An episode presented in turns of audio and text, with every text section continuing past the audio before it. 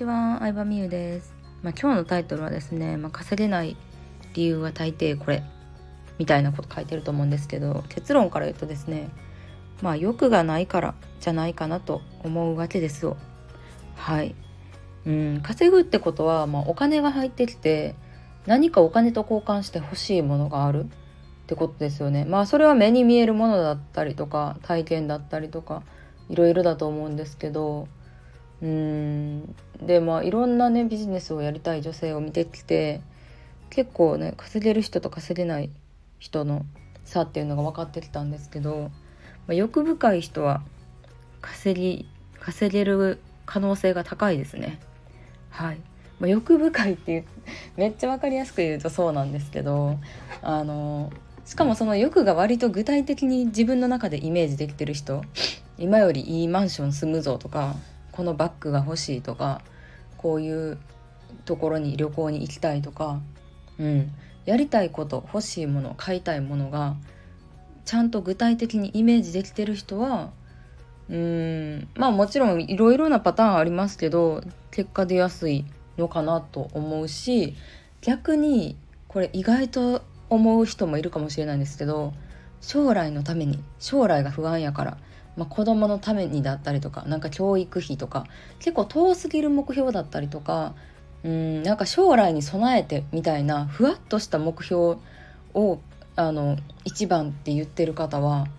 割とね結果出るまでにすごい時間かかったりとかもしくは結果出るまでに諦める人の割合が多いなっていうのは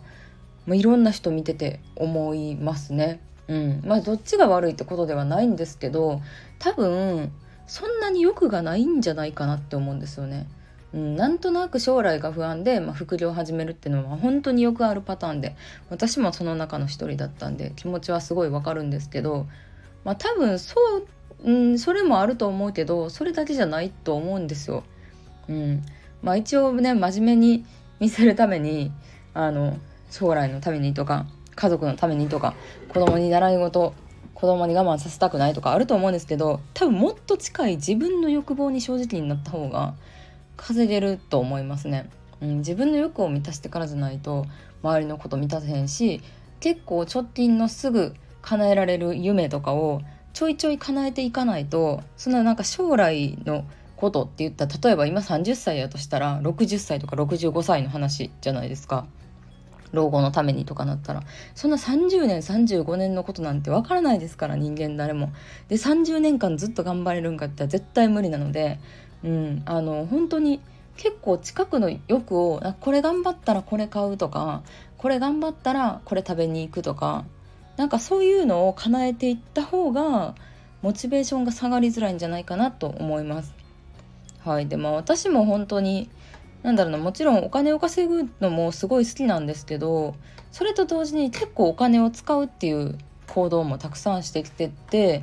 2019年までとかは2019年は海外旅行5個5カ国行ったんですね。マレーシアとかシンガポールじゃあシンガポールじゃあマレーシア韓国フランスアメリカドバイとか行ったんですけどそれはもう本当にフランスパリドバイニューヨークはもうずっとずっと行きたいなと思ってた場所なんですよ。死ぬまでに絶対行きたい。もうここ行かずしては死ねないぞぐらいに思ってたんですけど、まあ、その上が思った以上にね早くかなって本当に幸せな気分でからの、まあ、海外旅行とか行けなくなったから本当にやりたいことさっさとしとかなあかんなってその時改めて実感したんですけど。でそっからの2020年21年ぐらいは、まあ、あのずっとあの希望だった二重埋没整形もしましたしあの眉毛アートもしましたしでまあ今肌管理のレーザーとかも売ったりしてますし、うん、なんかやりたいこととかお金使いたいことってもちろんいろいろその時代によって変わっていくと思うんですけどでそれをやるために、まあ、仕事頑張ろうとか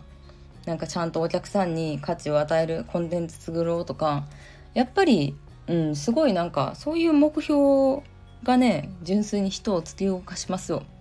うん、なのでなんかみんなは何が欲しいんかなって思って明確に決まってる人ももちろんいるんですけどなんか欲しいものありますかって言ったら「え教材ですかね?」とか「真面目すぎ!」みたいなうん、誰々誰々のコンサル受けてみたいですねとかいや真面目すぎっていう感じなんですけどいやそれは手段であって目標では目的ではないじゃないですか絶対。コンサルとか受けて成長してお金を稼げるようになってどこどこ行きた旅行したいなとかなんか買いたいなってあると思うんですけどもう本当にそういうなんやろな、まあ、別に宣言とかしなくてもいいですけど少なくとも自分の中での自分の欲は正直になんか把握しといた方がいいなっていうのは本当に本当に思います。ちょっとこのスタイフを何人の人がまあ多分100人は聞いてくれると思うんですけどちょっと100人の人に本当届いてほしい。うん。もう誰にも見せんでいいからノートとかになんか自分の欲しいもので金額っていうのを書いていったらじゃあその自分が幸せになるためにいくら必要なんか、まあ、もちろん幸せはお金だけで買えるわけじゃないですよ。ないですけどでもそういうのをちゃんとなんか書いていくとあじゃあなんかこんだけ必要やな。じゃあどういう商品作って何人に売っていく必要があるなとか。うん。なんかその目標がだんだん分かっていくと思うのでまあそんな感じですよ。うん。そうですね。えー、やりたいことないですか？私結構無限に欲しい。ちょ物欲ない時期も確かにあったんですけど、結構無限に欲しいもん出てくるんですよね。今は美容にハマってたりとか、なんか化粧品とか YouTube でいろいろ調べてたら、ああれも欲しいな、これも欲しいなとかあるんですけど、まあちょっと前は、やっぱりなんか巣ごもり需要があって可愛いお部屋インテリアの YouTube YouTube に大体影響されてるんですけど YouTube とかあのインスタとかにしたらえ私の部屋ダサってなって部屋を可愛くしたいと思ってその壁に取り付けるね棚みたいなのを買ったりとかうんなんかそうですね。可愛い机ゴミ箱も可愛いやつ買ったりとかしましたね。まあお洋服とかもずっと好きなんですけどうん。まあそんな感じで、まあぶまあ、海外旅行がすごい好きだった時期もあるし、まあ、本当は海外旅行が一番好きですけどね。体験にお金を使いたいというか。うん。でできた現地集合でなんか一緒にご飯行ったりできる友達がいたらいいなっていうのはずっと思うんですけどみんなはうんそう旦那のためにっていうのがなかったら、まあ、きっと頑張れないと思うのでうんなんか何のためっていうのを決めてちゃんと目標達成したらそれにお金を使ってお金を使うってことはさまたさその価値を提供してくれた人にさお金が届くってことじゃ。ってことはさちゃんと価値を人に価値とお金の交換なんですよ。だから自分がね誰かに価値を与えてお金を稼ぐお金をもらうと同時に、まあ、例えば旅行とかネイルサロンとか行くってことはそのまた別の人の価値とお金を交換してるんでもうそういうなんかうわ世の中って本当に価値とお金がぐるぐる回ってるだけなんやなっていうのを実感しますね。はいということで、うん、伝わったらいいですけどなんか自分えー、みんなのよく知りたいけどな。みんなみんななんでそんななんかよく欲のない人が私のフォロワーさんとか多いんですよね多分。欲のない人があんまり。うんまあもともとそういう人もねいるかもしれないですけどみんなのうんなうんそうですね。まあ欲がなかったらなかったでそんなにね頑張る必要もないですしね逆に。と思ったりもするのでした。はいということで今日はこれで終わりにしたいと思います。